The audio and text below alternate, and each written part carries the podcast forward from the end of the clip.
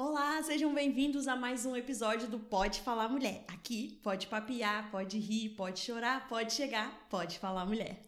E hoje nós estaremos falando sobre adoração, louvor, como conciliar o ministério com as demandas da vida. É um episódio muito especial. E não temos uma, mas duas convidadas muito especiais: a Camila, novinha, 19 aninhos, mas com muito para partilhar. E a Joana, já não tão novinha, uma jovem senhora casada, Camila solteira, hein, gente?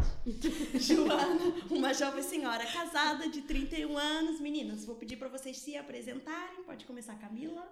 Hello, pessoal, obrigada pelo convite. É muito bom estar aqui com vocês. Bom, como já foi dito, eu sou a Camila, tenho 19 anos, sou daqui do Porto. Um, sou da Igreja Boas Novas, sou filha de mãe portuguesa e pai brasileiro. E pronto, acho que vamos poder falar mais um pouquinho hoje, não é? Exatamente, Joana. É isso, é uma honra estar aqui com vocês. Obrigada pelo convite, este, este pessoal que me arrastou para estar aqui. Nada obrigada, ela não foi obrigada. Uh, então, como foi dito, uh, sou Joana, tenho 31 anos, sou portuguesa, de Gema e casada com um brasileiro há 8 anos. Boa, Joana. Para já, vamos começar falando sobre o processo de conversão. Falar com a Camila, ela vai contar pra gente e depois a Joana já pode falar também, né, de como foi aí a sua caminhada. Então, eu sou filha de pastores, né? filhinha de pastor, e nasci num berço cristão, mas assim, cada um tem a sua caminhada com Deus.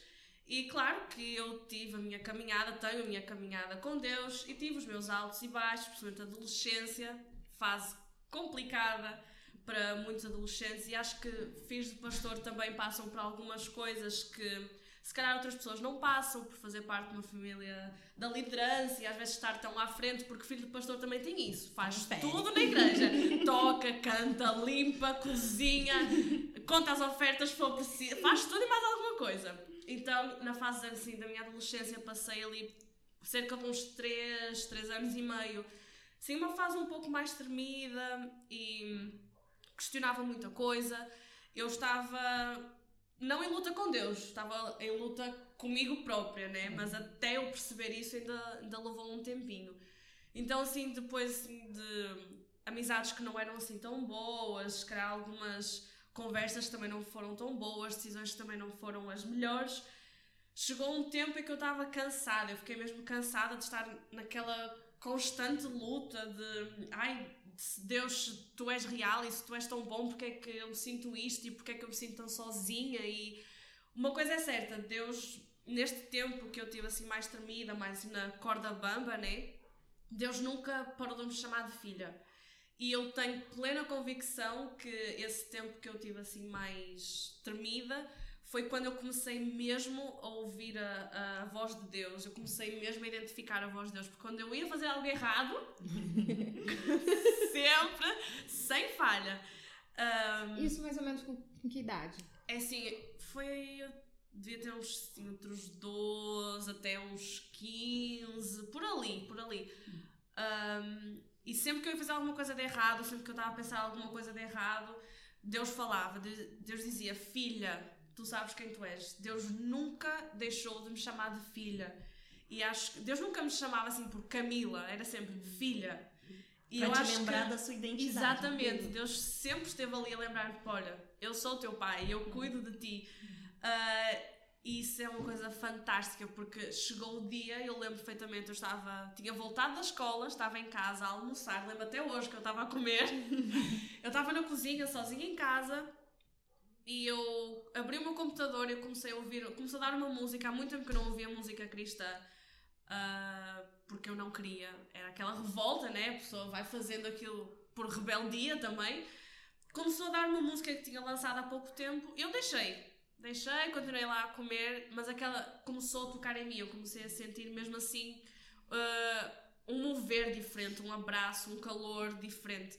Quando eu percebi, eu estava no chão da cozinha de joelhos, a chorar muito, a pedir perdão a Deus e a dizer: Deus, eu preciso de ti, eu preciso da tua mão, por favor. Eu implorei a Deus e disse assim: por favor, estende a tua mão. E foi naquele momento a minha vida mudou por completo. as amizades que eu tinha mudaram, foi literalmente de um dia para o outro. Eu larguei os amigos, né? Um, muitos não perceberam, a maior parte não percebeu, tanto que ficaram revoltados mesmo comigo. Uh, mas eu entendi que era necessário, eu precisava deixar certas coisas para trás para voltar a acertar a minha caminhada com Deus. E foi assim algo extraordinário, assim, sozinha na cozinha de minha casa, eu ali no chão, prostrada, totalmente quebrantada ali na presença de Deus. Eu pedi a Deus para me estender a mão e eu segurei na mão de Deus e a minha vida foi mudando e comecei a viver coisas maravilhosas a partir daquele dia. Não me esqueço até hoje.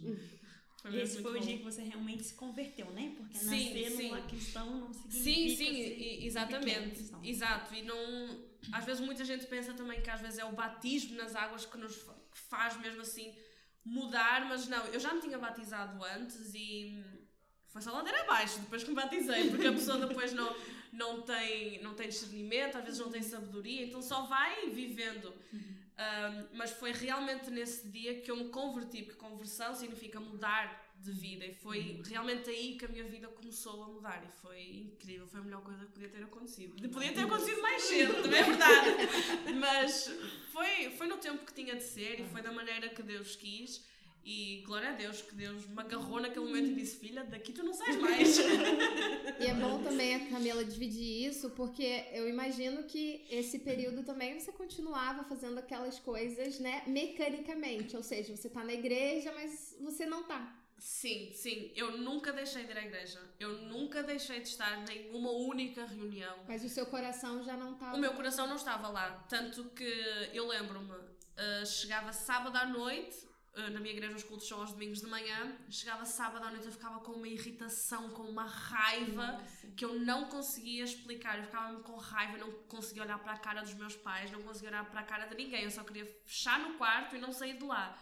Mas no domingo de manhã eu acordava cedo, eu ia para a igreja, fazia tudo o que eu tinha para fazer. Eu tocava, eu ligava não sei o que, eu fazia isto, fazia aquilo, fazia tudo continuava a fazer tudo o que eu precisava fazer, ajudava no que fosse preciso, mas o meu coração não estava ali. Eu fazia porque eu tinha que fazer.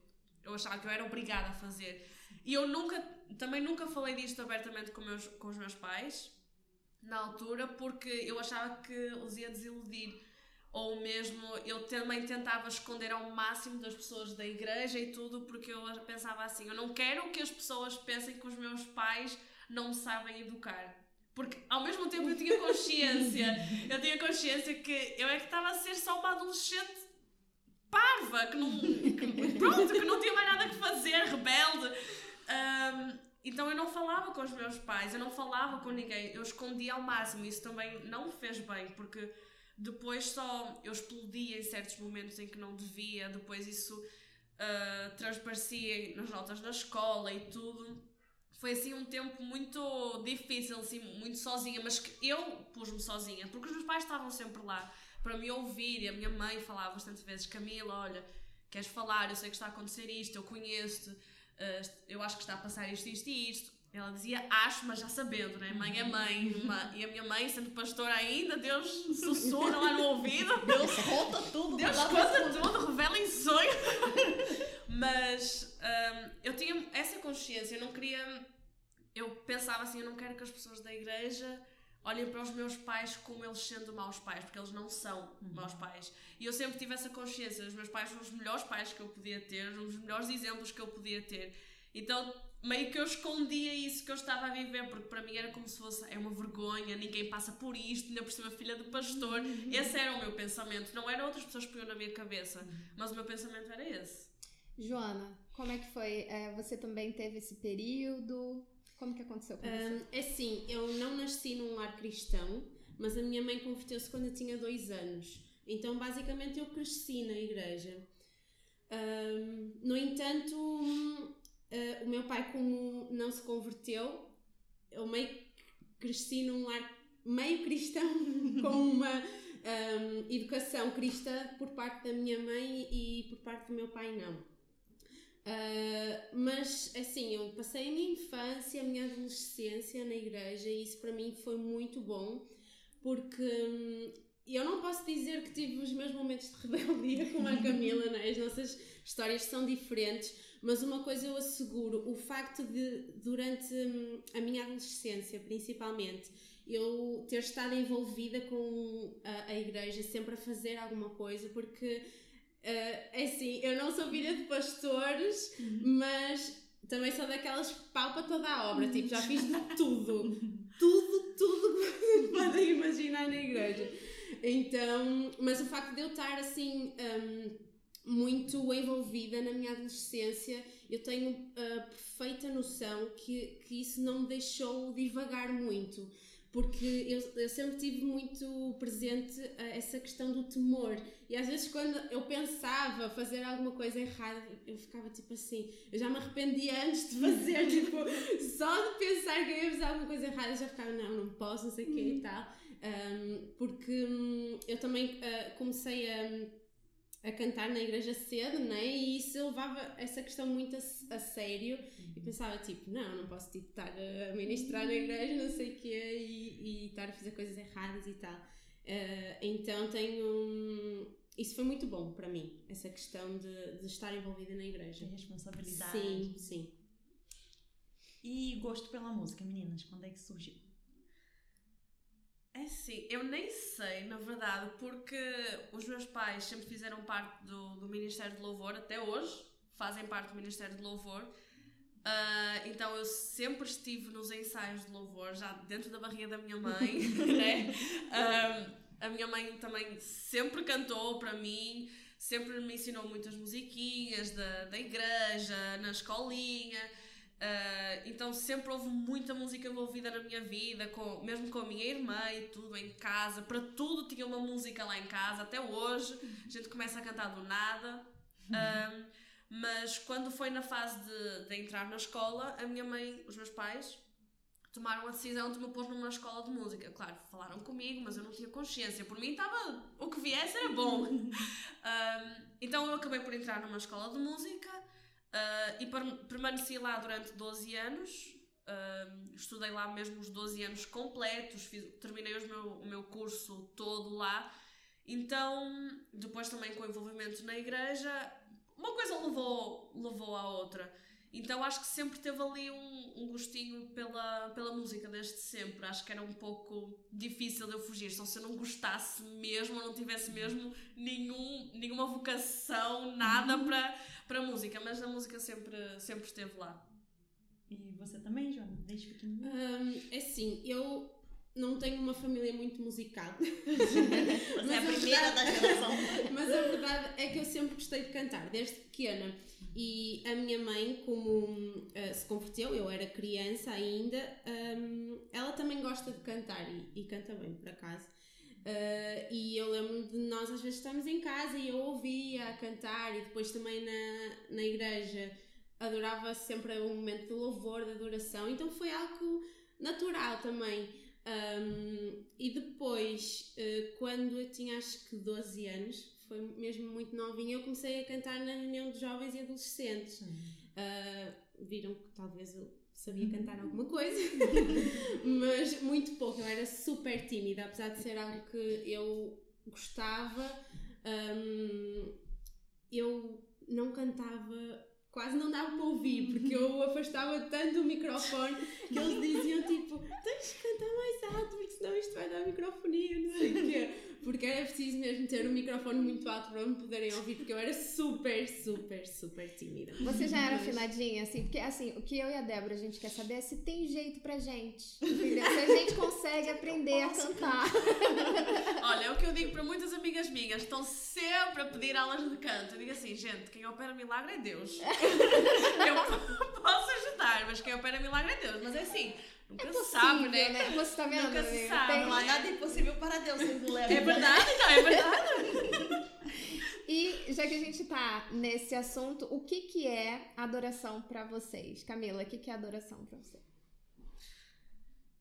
Ok, adoração, eu acho que há muito a ideia hoje de que a adoração é um sentimento, uh, mas a adoração é uma escolha.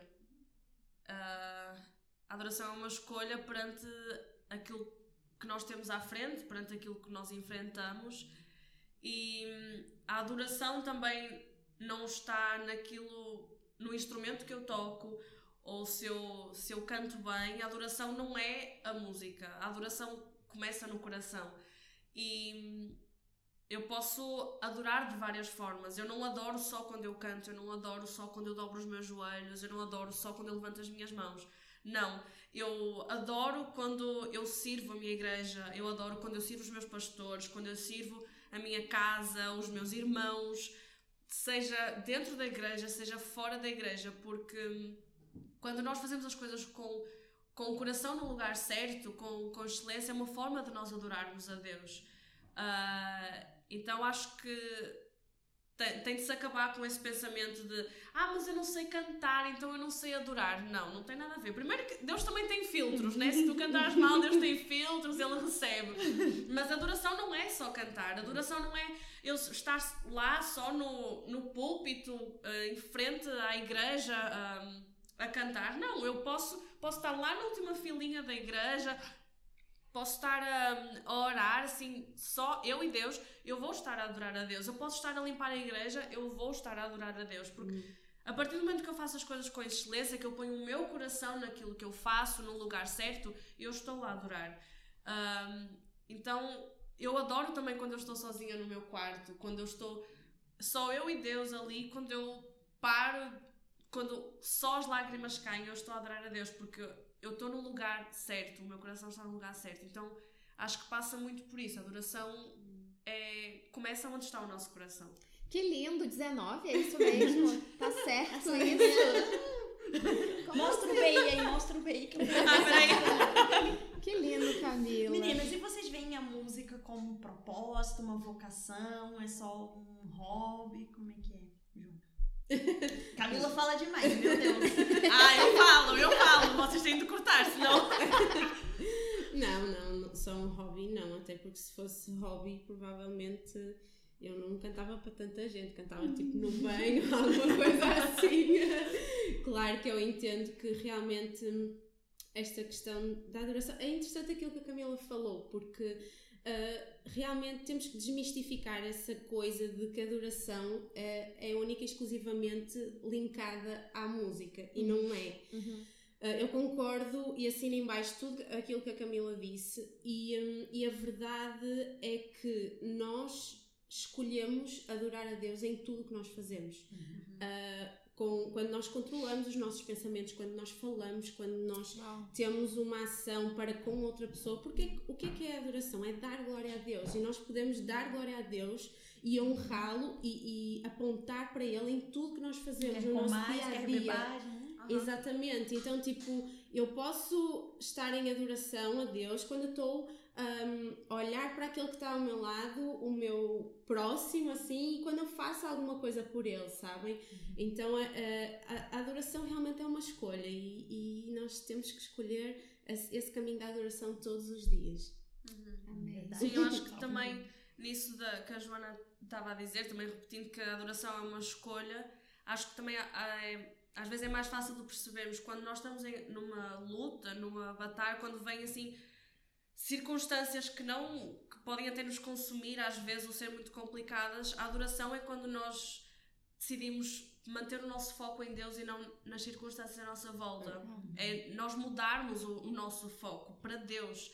Isso, a nossa, essa escolha é a nossa adoração, é nós darmos uhum. glória a Deus, é nós dobrarmos os nossos joelhos e dizermos Deus, é de ti que vem o, que vem o socorro. Isso é, isso é adoração. Confiar é em nosso, Deus. E, sim, e, sim. E isso, é, isso estás a falar está muito um, linkado com sacrifício, não é? Uhum. Porque adoração também é sacrifício. Uhum. Uh, adoração também é intimidade, uh, adoração é confiar, é depender. Então tem, tem toda essa questão. E, e outra coisa, a própria Bíblia diz que hum, o Senhor procura aqueles que o adoram em espírito e em verdade. Então, assim, nós seríamos muito nécios se nós entendêssemos que adoração é só para um grupo de pessoas exclusiva que sabe cantar. Não, adoradores nós temos que ser todos, uhum. independentemente se nós sabemos cantar ou não. Nós, uh, Deus é digno do nosso louvor, da nossa adoração, Uh, independentemente dos nossos dotes vocais. Tem esperança para nós, Valéria. Podemos adorar.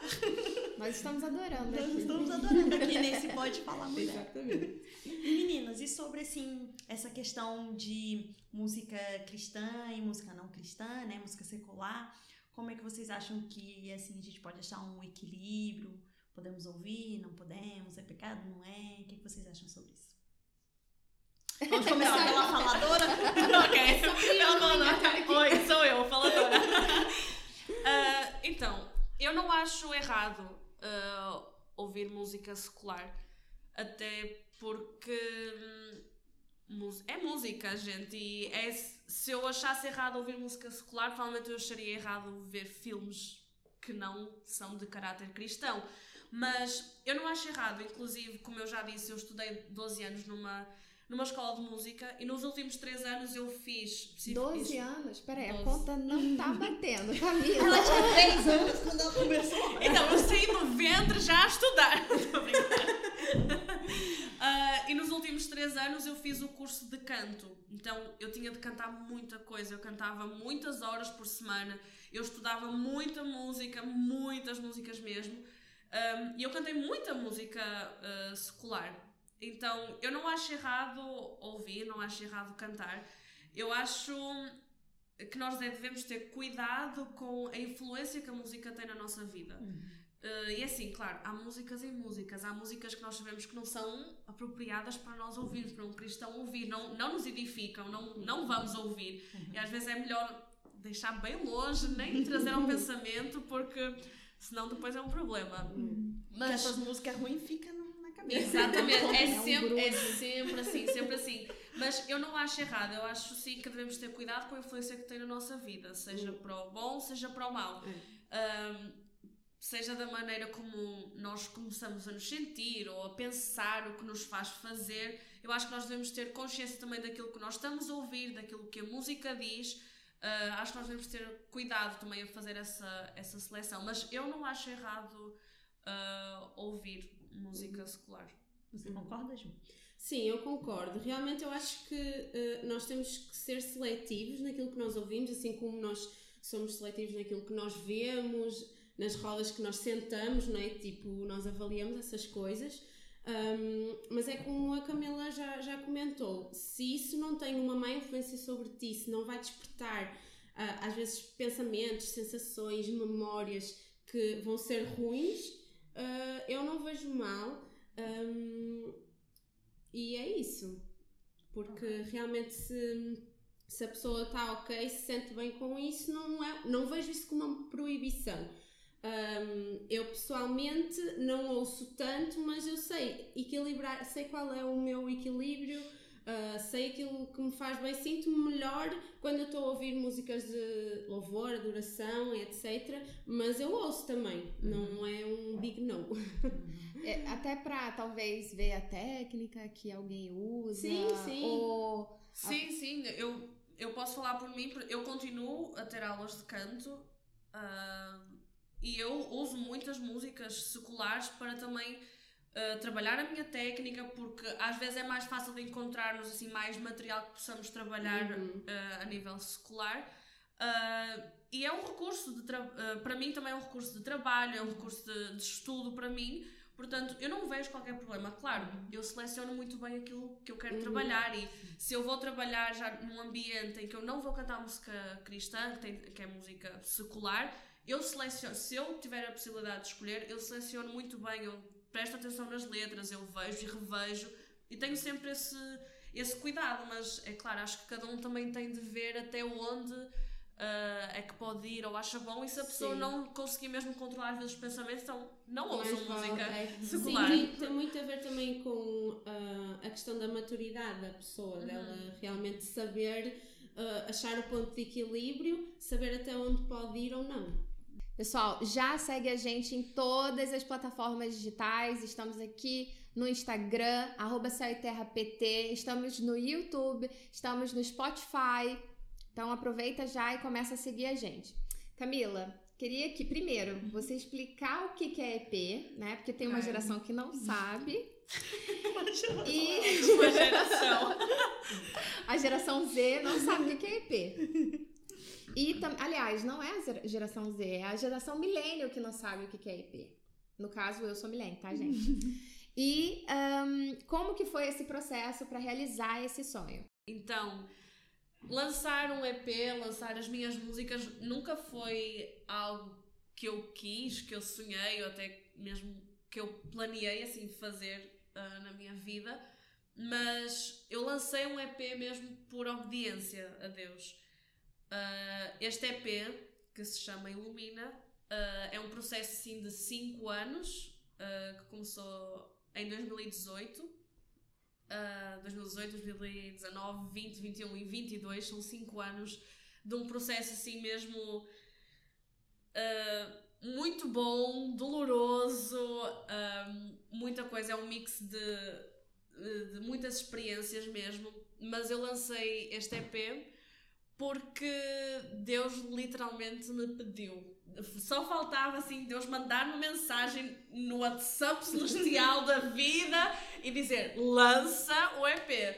Porque eu fiquei assim a lutar um bocadinho comigo mesma porque uh, quando eu comecei a escrever uh, músicas, que foi em 2018, uh, ah, eu nunca pensei em lançar. Eu escrevia, mas era aquela coisa, vou ficar aqui no meu caderninho, se tiver de cantar, canto aqui na minha igreja, está tudo certo, ninguém precisa de saber que, é, que as músicas são minhas e não porque eu sou tímida, até porque eu não sou, mas porque eu nunca quis que olhassem para mim ou ouvissem as minhas músicas e ficassem, ai, porque a Camila fez isto, porque esta música é da Camila e a Camila aqui, a Camila ali, a Camila lá e a Camila. Não, não queria que me pusessem assim num, num pedestal, num lugar super alto, porque eu não sou digna disso e eu não, nunca, nunca quis que, que fosse assim uma bajulação. Exatamente, nunca, nunca quis isso.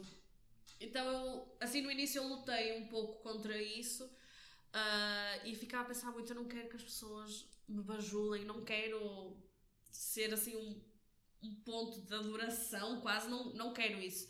Uh, se for para lançar, eu quero que as pessoas vejam Deus no que, naquilo que eu fizer.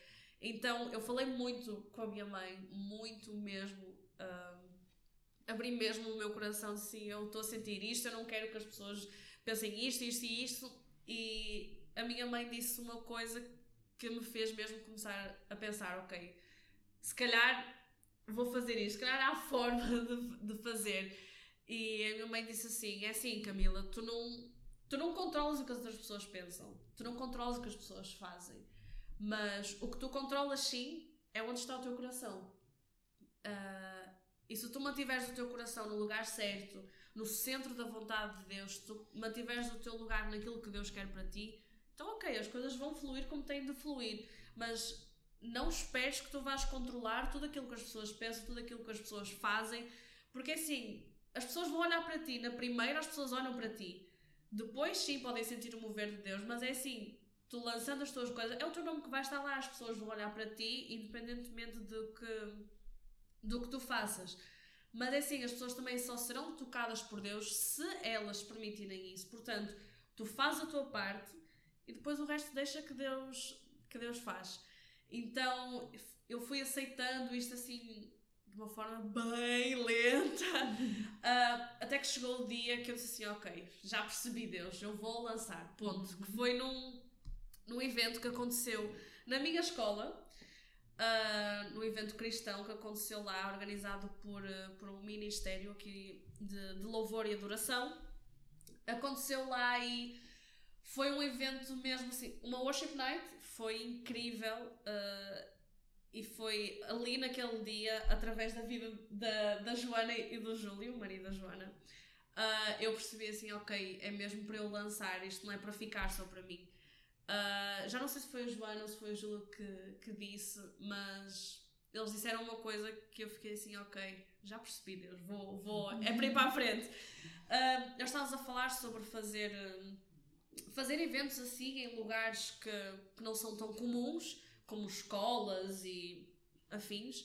Uh, e nós estávamos a falar de que se não formos nós a fazer, alguém vai fazer, mas se Deus nos chamou a nós, então vamos fazer, vamos estar prontos para dizer, uh, dizer sim.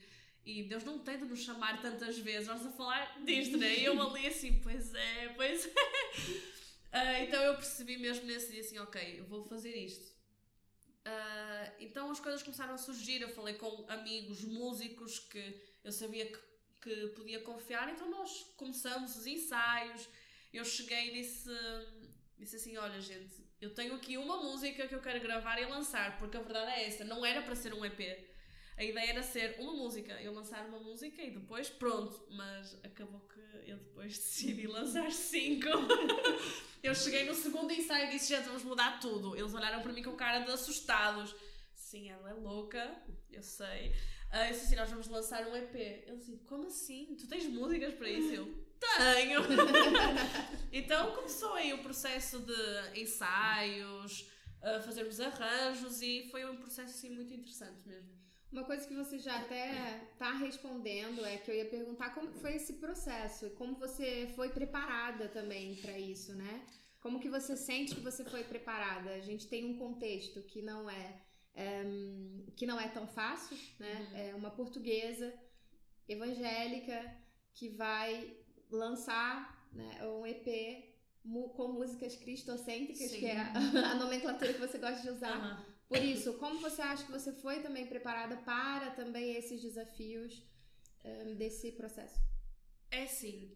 Uh, eu acho que eu fui sendo preparada no meio do, dos desafios, a verdade é essa, porque havia muita coisa que eu não sabia como é que ia acontecer, até porque foi meu primeiro projeto assim totalmente meu uh, e mesmo para quem esteve a trabalhar comigo uh, foi, foi diferente, porque era uma coisa nossa. Um, e nós começamos uma coisa totalmente do zero. Tinha as músicas, sim, mas nós precisávamos criar arranjos para bandas e tudo, fazer tudo desde o, desde o zero. então foi preciso muita oração, muita oração mesmo, uh, porque eu sou uma pessoa que eu planeio muito as coisas, eu eu já não sou tão controladora assim, mas eu era uma pessoa assim bastante controladora de situações e das coisas. Então, quando as coisas iam saindo assim fora do meu controle, eu começava a desesperar e dizer: Meu Deus, onde é que isto vai? Eu preciso de pegar nisto e pegar de volta para mim. Um, mas eu orei mesmo muito, chorei muito também, chorei muito, muito, muito mesmo. Um, mas é assim, Deus foi-me preparando a cada etapa, Deus ia-me preparando mesmo. E assim, neste processo todo, nós começamos assim os ensaios mesmo em 2020, no ano da pandemia, uh, e nós tivemos duas grandes paragens até ao fim de, do, do EP, de lançar tudo. Uh, então foi um processo bem. Uh, bem diferente, vamos dizer assim, porque a, toda a produção do EP foi assim, foi frustrante, muito frustrante. É, foi um pouco desanimadora também, mas foi assim muito recompensadora. Muito mesmo. Frustrante, Porque uh, quando parávamos, principalmente, as coisas pareciam que não evoluíam, que não iam para a frente, uh, e depois é assim. É ver ali as coisas a precisarem de ser feitas, mas as coisas a não acontecerem, ou nós não conseguirmos chegar aos resultados que nós queríamos. Depois era também tem sempre o lado financeiro, não é que é sempre aquele aperto, é, é muito dinheiro e, e eu tinha acabado de terminar a escola, eu ainda não tinha um trabalho certo e uma coisa que eu não mencionei, mas nesse dia que eu decidi mesmo que ia lançar o EP, eu fiz uma oração. Uh, e foi a única vez que eu fiz essa oração. Eu disse assim: Ok, Deus, eu vou fazer isto, mas para fazer isso eu preciso de trabalho eu não vou depender de, do dinheiro de, dos meus pais, não vou depender de, de oferta de, daqui e dali. Se vier, ok, glória a Deus, mas eu não vou andar a pedir. Eu vou trabalhar para pagar este EP, para bancar este EP. Tudo o que for preciso, eu, eu quero fazer isso, mas fruto do meu trabalho. Portanto, traz o trabalho, que eu vou trabalhar até não poder mais para pagar tudo até o último cêntimo. Então, mas até nisso Deus E ele foi... trouxe trouxe, trouxe, trouxe trabalho e glória a Deus, porque é assim, eu consegui o dinheiro e até além daquilo que eu precisava em menos de 3 meses. E, gente, é muito dinheiro, muito dinheiro mesmo. Então você começou a trabalhar, né? Tem 19. e há 5 anos atrás ela começou Não, a gravar não, não, não, não há 5 anos atrás que eu comecei a trabalhar. Não, começou a gravar, Ah. então mais ou menos o quê? O 17? Não, não, comecei a trabalhar com 18 ainda. 18, sim, ok. sim. Porque nós começamos. É assim, eu digo que este EP são, é o processo de 5 anos porque foi a música mais antiga deste EP é de 2018 e a mais recente é de 2021, mas o processo todo de gravação e etc. 2022. Ah, mas eu comecei a trabalhar com, ah, com 18, sim, a fazer alguns projetos, mesmo para a igreja, algumas coisas também, alguns trabalhos para fora, ah, cantar, ah, tudo o que eu conseguia, Deus foi trazendo, trazendo, trazendo, trazendo, trazendo, trazendo. Quando eu percebi, eu tinha o dinheiro todo que eu precisava. Todo. E, gente, as contas não batiam certo. Até hoje, eu desisti de fazer as contas porque não bate certo. E, e uma coisa vos digo: hoje eu tenho dinheiro a sobrar. Que isso, Hoje eu tenho- empresária Camila. Hoje eu tenho dinheiro a sobrar, mas. Gente, assim, falando nisso, nós ainda estamos com o crowdfunding também. Se você quer apoiar esse projeto, você pode falar, você pode rir, você pode contribuir também. Sim, Camila. Amém? Mas é assim, é muito o favor de Deus. Eu, e vejo, é assim, é o preparo de Deus. Eu só tenho provas daquilo que, que Deus faz e aquilo que Deus me foi preparando. E é assim, no meio disto tudo, apesar de, de também ter ficado frustrada várias vezes, mas Deus também trabalhou isso em mim. Esse foi também um preparo para aquilo que está por vir, que aquilo que já está a chegar, na verdade. Porque Deus fez-me também, pôs-me num lugar de aprender a viver a dependência total dele. Porque nesse, no ano de 2021 foi um ano assim bem complicado para mim. ah, porque eu não consegui entrar na faculdade que queria, não demorou para arranjar trabalho também, mesmo depois dessa oração. Ainda demorou, depois que arranjei trabalho é que, foi, é que veio tudo. Mas assim, Deus pôs-me num- lugar mesmo de dependência dele. Então esse acho que foi o preparo assim mais doloroso também, porque não é fácil assim, meio que Deus tirou-me tudo ahm, e Deus fez-me perceber, ok, tu precisas de viver totalmente para mim, tu precisas depender totalmente de mim. Porque eu falava muito disso. Eu falava no, mesmo nas reuniões de jovens lá na igreja, com amigos e tudo. Eh, eu dizia, não, precisamos de aprender a viver a dependência de Deus. E e eu estava em busca disso. E eu pedia isso a Deus. Então, assim, gente, quando nós pedimos, Deus faz-nos viver. Exatamente. Então, foi o preparo, assim, o maior preparo que eu podia ter foi mesmo esse. Foi viver a dependência total de Deus. E eu, hoje eu percebo porque é que Deus me fez estar em certos lugares, viver certas coisas, não ter outras. Então, assim, não trocaria nada este processo. Foi mesmo muito bom e eu sei que ainda tem muito para me ensinar e. Ah, tamo aí, né? Vamos ver. Que maravilhoso, Camila. E Joana, eh, eu queria que você falasse um pouquinho para nós também sobre, como a Valéria falou, nós, nós estamos num contexto aqui em Portugal em que nós cristãos somos a minoria, não é? Somos muito poucos. E você, como portuguesa, como é que é o, o seu dia a dia como cristã? Como, como é que você vive nesse contexto? Como, né? como nós cristãos podemos influenciar quem está à nossa volta, né? Vamos aumentar essa percentagem em nome de Sim. Jesus. Sim, de facto isso é uma realidade hum, e eu não vou negar, uh, principalmente no, no período da minha adolescência, eu senti isso de forma muito mais intensa, porque eu lembro perfeitamente que na escola inteira, numa escola básica, do quinto ao nono ano, eu era a única, a única cristã na escola inteira. Então, ah, por muito tempo eu, se- eu senti que eu vivia numa bolha, que parecia que ninguém participava da minha bolha, porque quando eu falava que eu ia à igreja e que na realidade não era uma igreja católica e que ah, não tinha imagens, mas que tinha bateria e tinha. O pessoal ficava tipo assim. Oi. Nunca ouvi isso na vida. Imaginem, tipo, crianças de quinto ano que têm o quê? 10 anos, 11 anos. Ahm, então. ah, foi, foi engraçado, mas foi difícil porque Uh, eu tinha os, os, meus amigos da escola, não é? as minhas amizades da escola, etc. Mas graças a Deus eu também tive muitos amigos uh, na minha adolescência e na, na, minha juventude dentro da igreja. E a verdade é que o meu uh, tempo social era mais com o pessoal da igreja. Um, mas eu, eu lembro-me que às vezes eu chegava na, na segunda-feira e tipo uh, os adolescentes falam, tipo, o que é que fizeram no, no fim de semana, não sei o quê. E depois, quando nós éramos mais, mais velhinhos, né? Uh, uh, toda a gente dizia, ah, porque eu fui à discoteca e não sei o quê, não sei o que mais. Eu fui à igreja. alguém já ouviu falar e tal. O pessoal ficava tipo assim, eu, mas é divertido, não sei o quê. Um, mas isto para dizer o quê? Que hoje em dia as coisas já são bem diferentes também. Obviamente que naquela altura eu lidava com adolescentes e jovens que, que essa parte espiritual não nos interessava assim tanto, até porque a maior, a maior parte deles ia à, à catequese, não é? Ao obrigado e etc. Uh, hoje em dia, mesmo que eu tenha um, pessoas que não conhecem a, a, Jesus, a Deus como nós conhecemos, muitas delas sendo católicas, são pessoas com outra maturidade que essa parte espiritual também é importante. Começam a. a, Demonstrar interesse. Sim, né? sim, sim.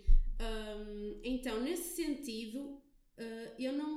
Eu, eu vejo essa transformação também que eu acredito que faz parte da maturidade, o facto de eu também uh, ter crescido, né, entendido o meu papel. Ok, uh, é desafiador, é, sem dúvida, mas é um privilégio nós fazemos parte desses pouquinho por cento, dessa porcentagem ínfima e termos o privilégio de podermos ser agentes de transformação na vida daquelas pessoas que não conhecem Jesus como nós conhecemos. Então, um, realmente eu vejo isso como uma oportunidade. Uhum. E, e, a partir do momento que eu compreendi. Que incrível isso, o que a Joana está falando. Ela realmente tem essa essa, essa perspectiva, essa ótica de que eu vou olhar o que é bom. Olha isso. eu vou olhar o que é bom, porque olha que privilégio, né? Às vezes a gente diz que assim, ai, que horrível, nós somos minoria, somos, sei lá, perseguidos é. e tal. Não é isso, é um privilégio. É, é toda aquela questão de ver, de ver o copo meio, meio cheio, meio vazio, né? Uh, é sempre melhor nós. Eu, eu realmente enxergo mesmo como, como um, privilégio. Nós, uh, porque imagina, quem é que. Uh, é o que diz na palavra. Como ouviram se não há quem pregue? Uhum. Quem é que vai assumir o nosso papel se os outros não conhecem? E como, como é pregarão vamos... se não falam outros idiomas? também. Language for you. Arroba language for you. Uh, então, uh, eu, eu sinto-me muito grata por essa oportunidade e a partir do momento que eu compreendi, de facto, o, o meu papel e essa arma poderosa que eu tenho nas mãos. Eu sou muito mais intencional nos meus relacionamentos, da forma que eu falo. Quando, um, por exemplo, até no, mesmo, no meu meio de trabalho, com as pessoas que eu lido, uh, eu sou muito intencional de olhar para elas como o meu próximo, sabes? Uau. Tipo, ok, elas. Tua responsabilidade, vezes, né? De sim, demonstrar Deus. Sim, sim. E, e, depois eu vou vendo as histórias, às vezes dificuldades com, com pais, com um, lares uh, destruturados, todas essas coisas, e eu ter a capacidade. Uh, não é capacidade, é graça, graça. de Deus, literalmente, de, de um, trazer uh, outros olhos um, àquelas pessoas, elas poderem enxergar as coisas de outra forma. Bom, é muito bom, é muito bom. Ai, então é isso, é ver o copo meio cheio e realmente entendermos o nosso papel. Maravilhoso. É. E, gente, a, a Joana está vivendo uma etapa da vida muito interessante, né? Ela começou agora a liderar uma igreja. Você participou muitos anos na uhum. liderança do louvor, não é? Uhum. De uma igreja. E como foi essa transição, essa adaptação, de essa passagem, né? De líder de louvor para agora uhum. líder de uma comunidade, né? De um grupo de pessoas. Sim.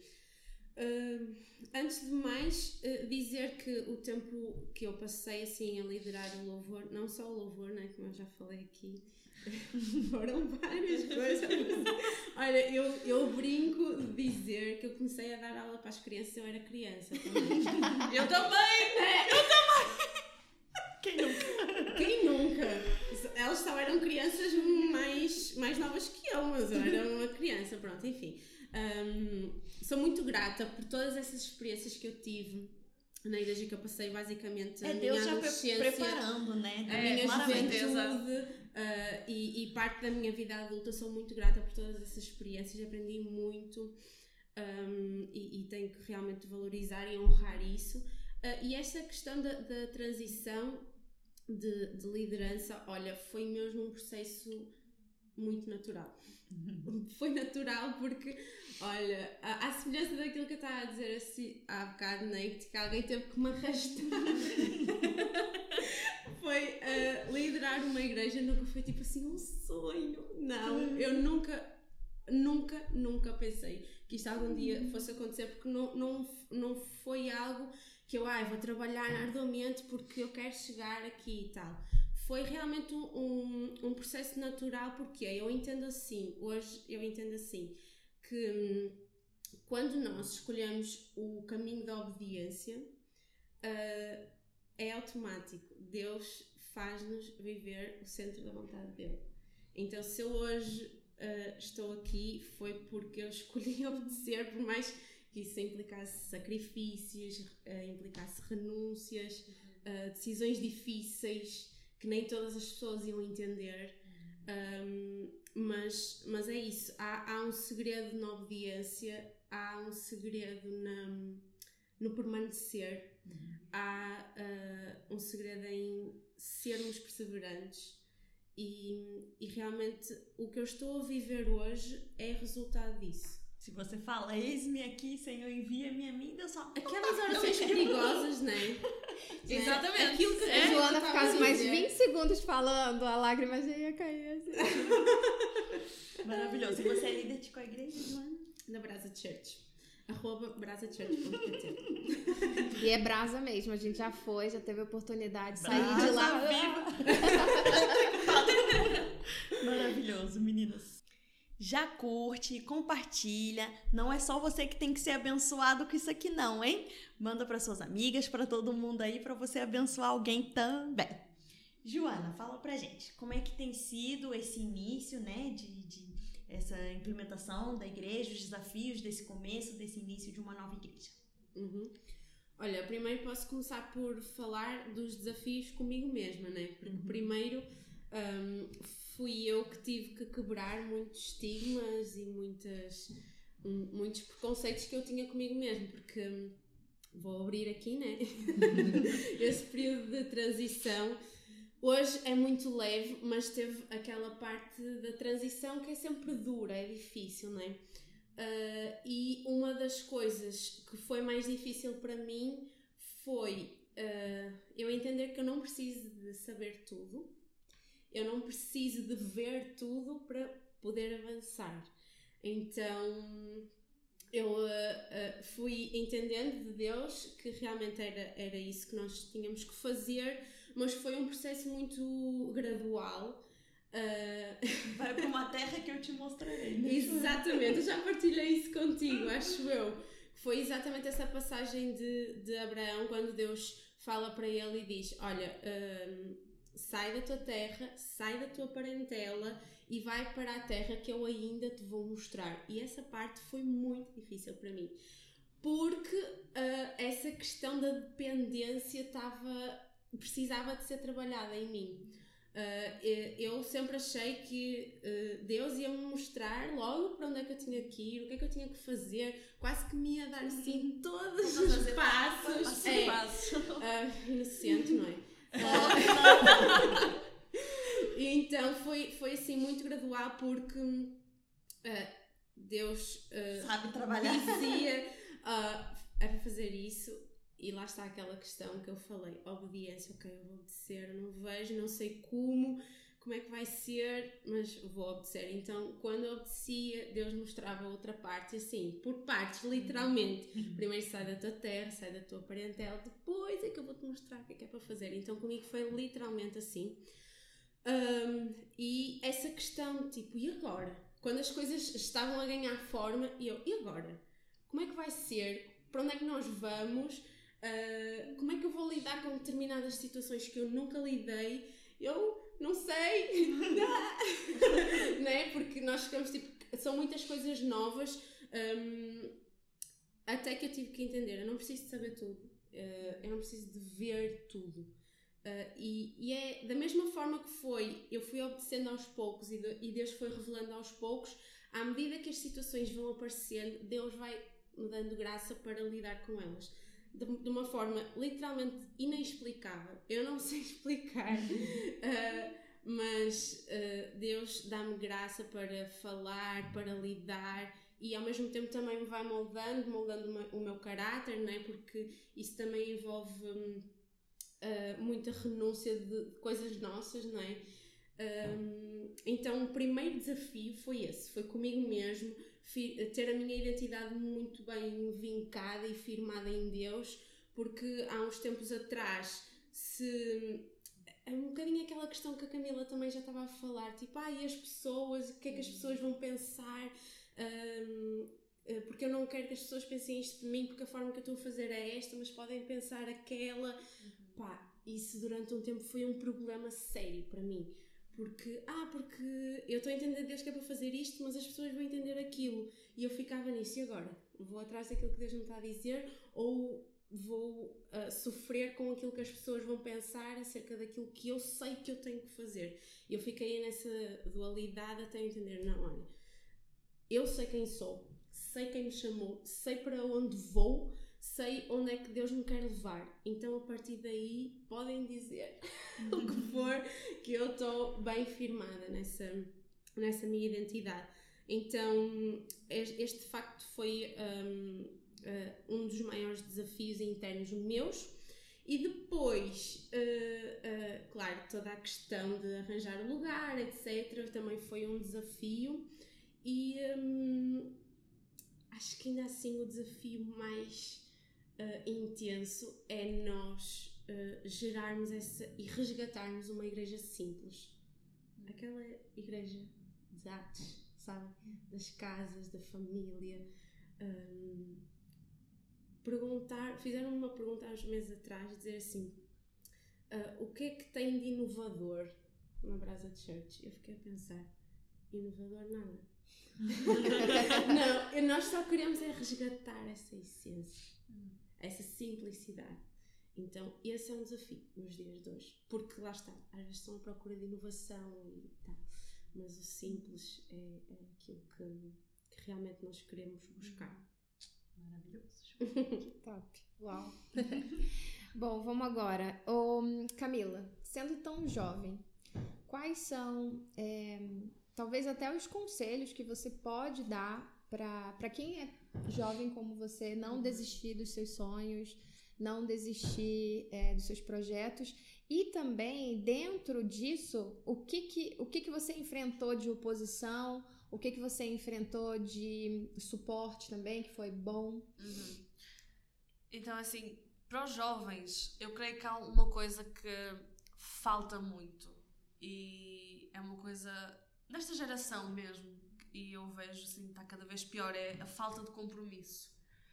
Uh, compromisso com eles próprios e é uma coisa assim um pouco assustadora porque parece que não, que não levam as coisas a sério, parece que começam, mas também aquela coisa, ah, se começaram está tudo bem, se também se não começaram está tudo bem também, parece que as coisas já não fazem mais diferença. Então, se eu pudesse dar assim um conselho, é que trabalhem assim no, compromisso com as coisas, no compromisso com Deus. Uh, porque eu acho que quando nós temos compromisso e nós nos dedicamos mesmo a algo, nós vamos começar e nós vamos terminar. Pode vir tempestade, pode vir eh, fogo, pode vir chuva, pode vir pássaro, pode vir o, o que for. pode vir gaivota. o que Piada for. interna, gente. É. e, uh, mas vamos chegar até ao fim. Um... Ai, gente, eu vou contar essa da gaivota. Próximo vai matar a gente, é porque no outro podcast, do nada, um monte de gaivota começou a passar. E a gente aqui falando e uma olhando pra cara da outra. Continuamos, continuamos. Depois do nada, tambores. Mas é o que a Camila tá falando, a gente tava lá focada. É, então, e é manter o foco, é o compromisso do tipo, se eu vou começar, então eu vou levar até ao fim. É um, se é, se é um sonho da, da pessoa, é um sonho meu, então eu vou até ao fim. Eu quero chegar ao topo da montanha, então eu vou escalar a montanha. Às vezes a pessoa nem sabe o porquê tá escalando a montanha, Exatamente. qual é o sonho, qual é o Que objetivo. montanha. Que montanha. Aham, é verdade, é verdade. É, e é, é mesmo isso.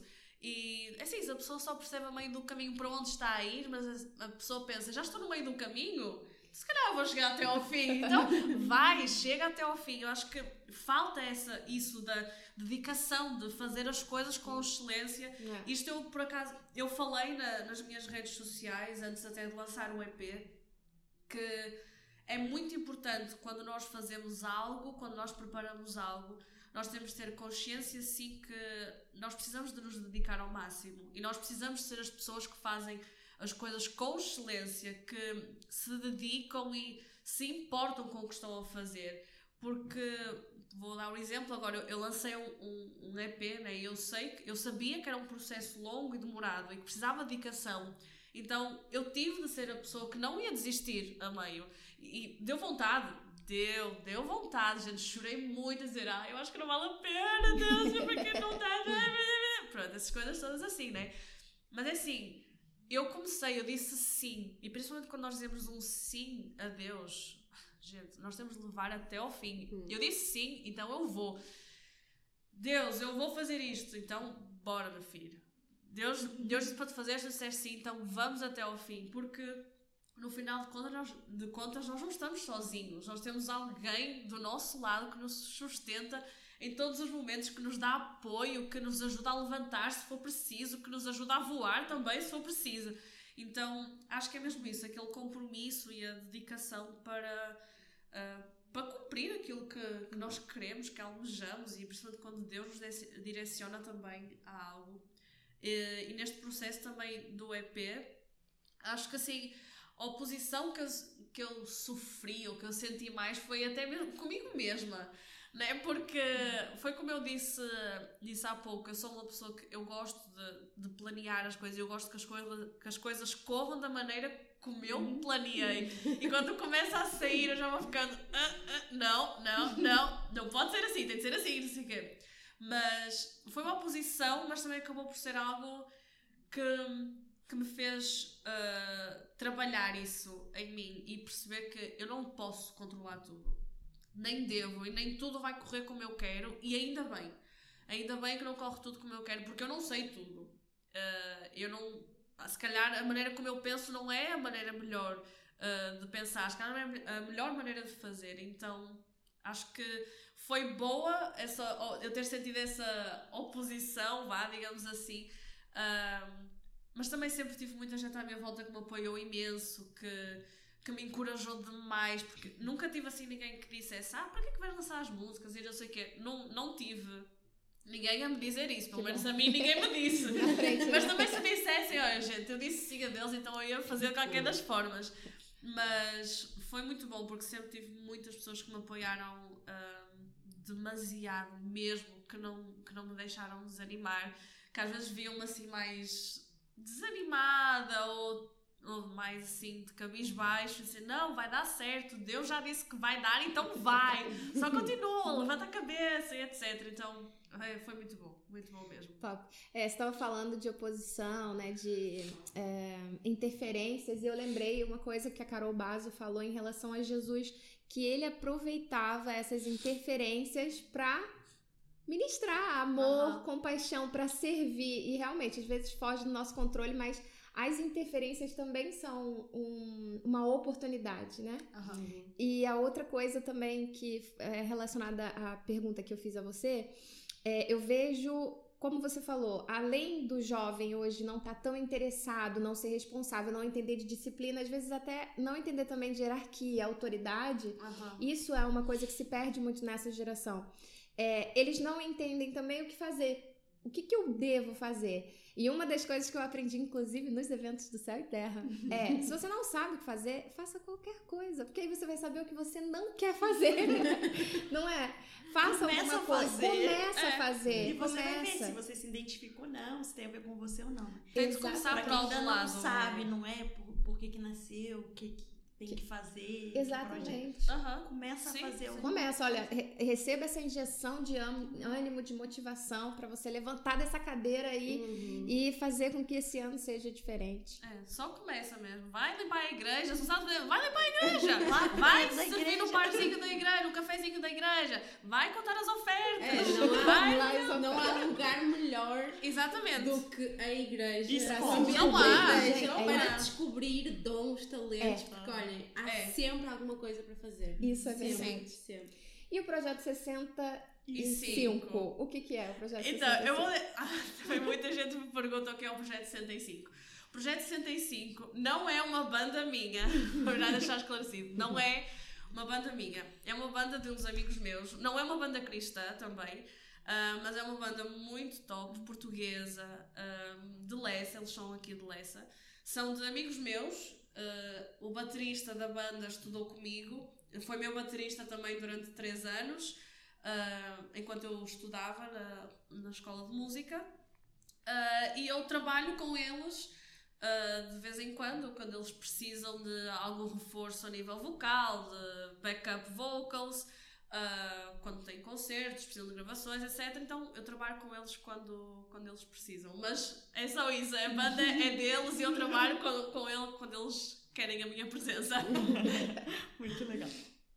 E agora eu queria saber como é que vocês atuam no ministério, trabalho, como é que faz pra conciliar tudo. Quais são os desafios, né, dessa conciliação? Olha, ah, no meu caso, eu trabalho full time, né? eu trabalho ah, 40 horas por semana, o meu marido também, mas é aquela questão que eu também já referi: ahm, se nós sabemos aquilo para o qual nós fomos chamados, se nós temos uma palavra de Deus, isso ah, ganha um lugar eh, prioritário também ahm, na nossa vida. Claro que nós trabalhamos, nós precisamos de ter um meio de sustento, hum, até porque no nosso caso específico na Brasa Church todos são voluntários, né? Ah, inclusive nós que estamos na liderança. hum, mas é isso, nós somos intencionais, tão intencionais no nosso trabalho quanto na, no nosso ministério, naquilo que nós fazemos na igreja, para o reino de Deus. Então, eu, eu costumo dizer, tenho dito ao longo destes últimos meses, que os desafios vão sempre existir, hum, que não vai ser fácil, não foi até aqui. Hum, Eu tenho plena convicção, porque ah, o próprio Jesus disse né, que no mundo nós teríamos af- aflições, então ah, momentos mais difíceis eles vão existir, mas ah, não tem sido fácil, mas tem sido leve. E essa é ah, a chave, não é? A nossa vida com Jesus, ela não vai ser fácil muitas vezes, não vai ser um mar de rosas, mas ah, tudo se torna leve. Ah, quando nós sabemos o propósito que Deus tem planeado para as nossas vidas e nós também somos intencionais em cumpri-lo.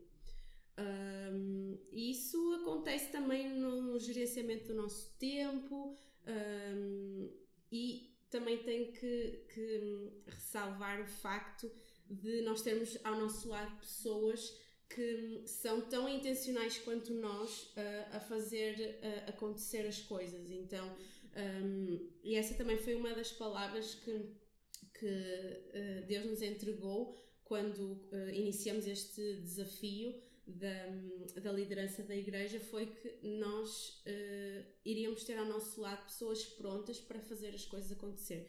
E a verdade é que sem essas pessoas que nós temos ao nosso lado, todos os voluntários da Brasa Church, realmente nós não, não teríamos iniciado sequer, nós não estaríamos onde nós estamos hoje, porque isto é um trabalho corporativo, literalmente de corpo.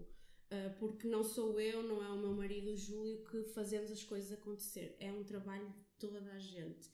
Um, então, querendo ou não, isso também torna as coisas mais leves, torna as coisas mais fáceis, porque nós não sentimos esse fardo, esse peso de estar tudo sobre nós ou de termos que fazer, porque quando começa assim a ser, a ser pesada essa coisa do fazer, fazer, fazer, uh, não vai dar para sobreviver muito tempo assim, não é? Uhum. Uh, e então, uh, graças a Deus, nós temos experimentado essa questão de, de sermos cooperadores do reino, mas corporativamente. Uhum. E, e, isso torna as coisas muito mais leves e muito mais fáceis também. Uhum. É, eu no, no meu caso, eu na, na minha igreja eu sou líder de louvor, mas faço muitas outras coisas. uh, tudo que é preciso fazer eu faço sempre e ajudo. Também cuido bastante das redes sociais no momento, mas, mas aquilo que é preciso fazer eu vou fazendo. Eu também, eu trabalho, eu estudo também, mas são as minhas prioridades, eu dedico-me a tudo da mesma forma. Uh, claro que algumas coisas mais e outras vou também temos de ter a nossa listinha de prioridades como, como a Joana já disse mas é muito bom, eu sempre tive também uma vida super agitada, cheia de cheia de coisas para fazer uh, eu gosto, gosto muito mesmo não gosto muito de servir uh, na minha igreja, servir a minha família.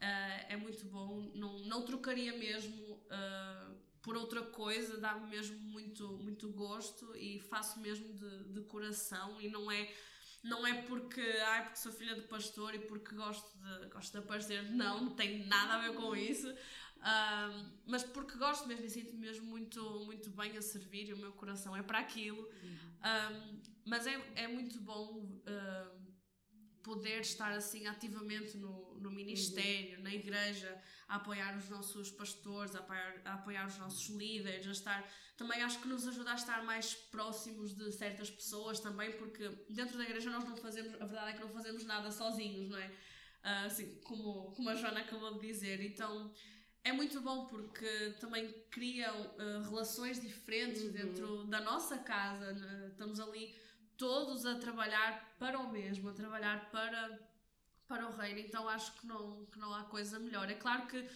para mim, no meio desta agitação toda, às vezes o mais difícil é descansar. Mas uma pessoa vai aprendendo a parar mesmo para descansar, Sim. porque às vezes o problema é a cabeça. A cabeça não para, está sempre, sempre na, no corre-corre.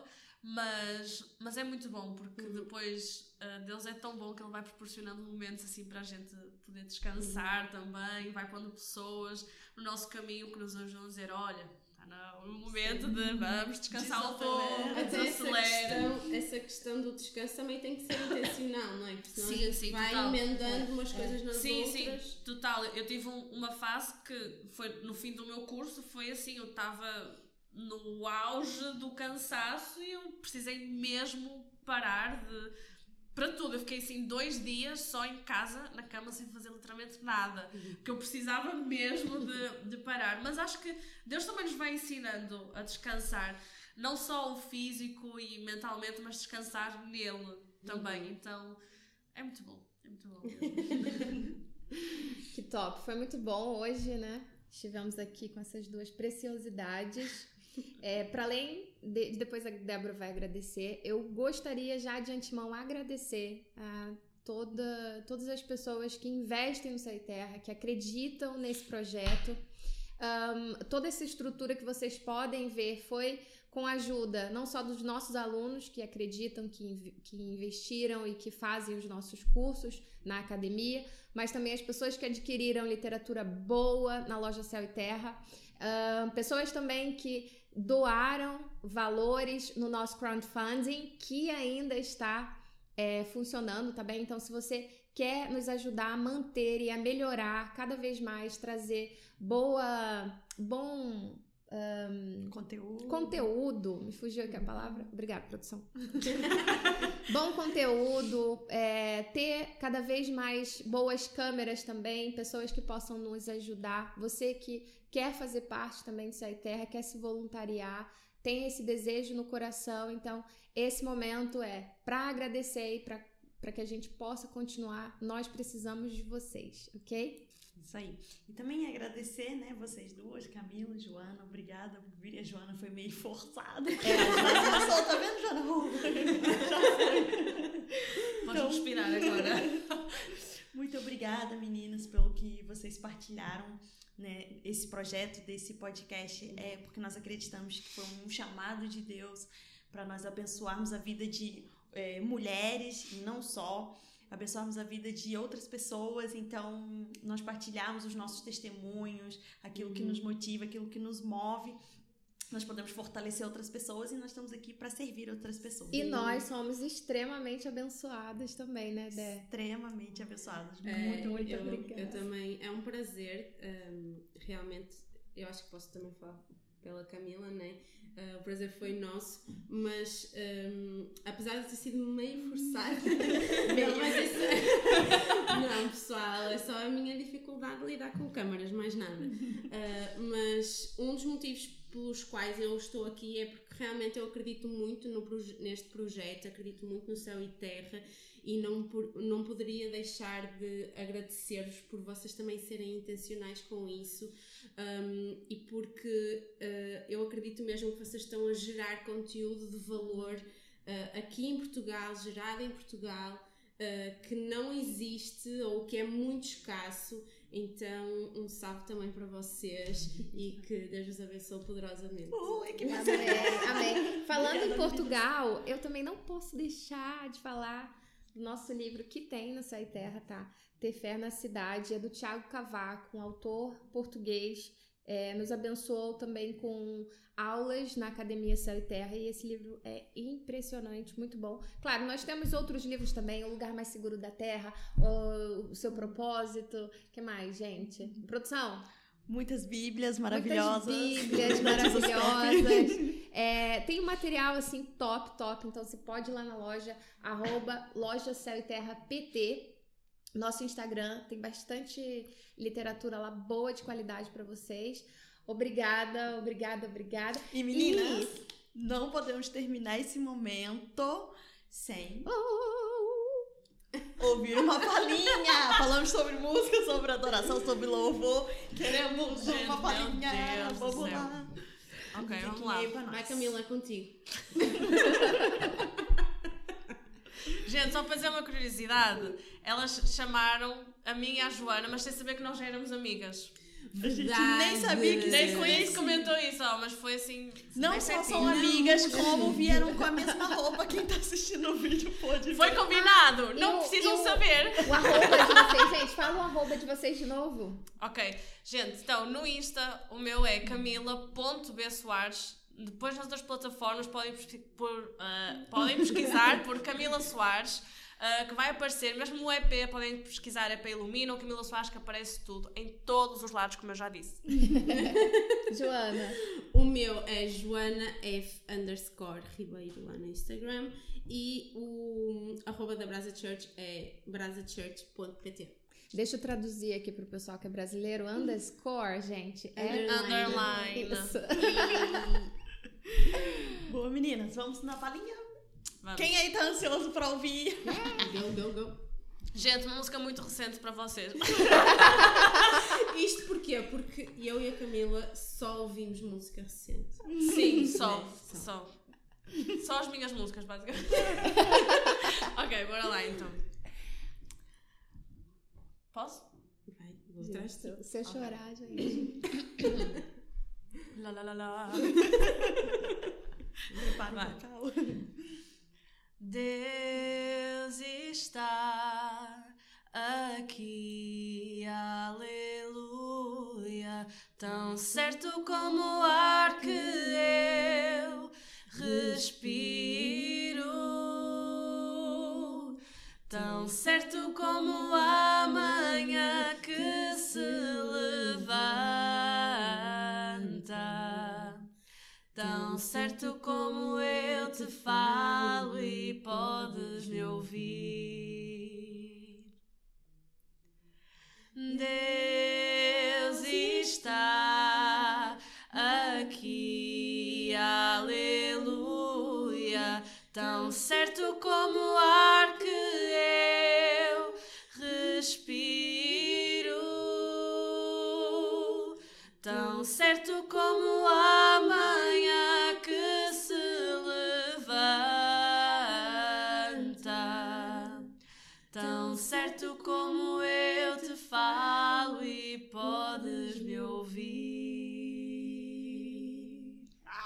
que lindo! Que privilégio, que privilégio. Maravilhosa! Pesquise Céu e Terra em todas as plataformas. Estamos no Spotify, Apple Spotify, Apple Podcast e no Instagram, no YouTube. Esteja conosco nesse projeto. Obrigada mais uma vez por você que está aí. Obrigada mais uma vez por vocês as duas. Obrigada, Débora, por você. Obrigada, Obrigada, produção, pessoal que está lá atrás. Vários produtores, vários editores. Vários editores, o Francis na edição, o Francis na câmera 1, o Francis na câmera 2. Até o próximo episódio, Até pessoal. o, o Tchau, tchau. próximo. Aqui você pode falar, você pode chorar, Papiar, pode rir. você pode errar também. É. Tudo certo. Pode cantar. Pode chorar. Esse podcast é maravilhoso. Tchau, pessoal. Tchau.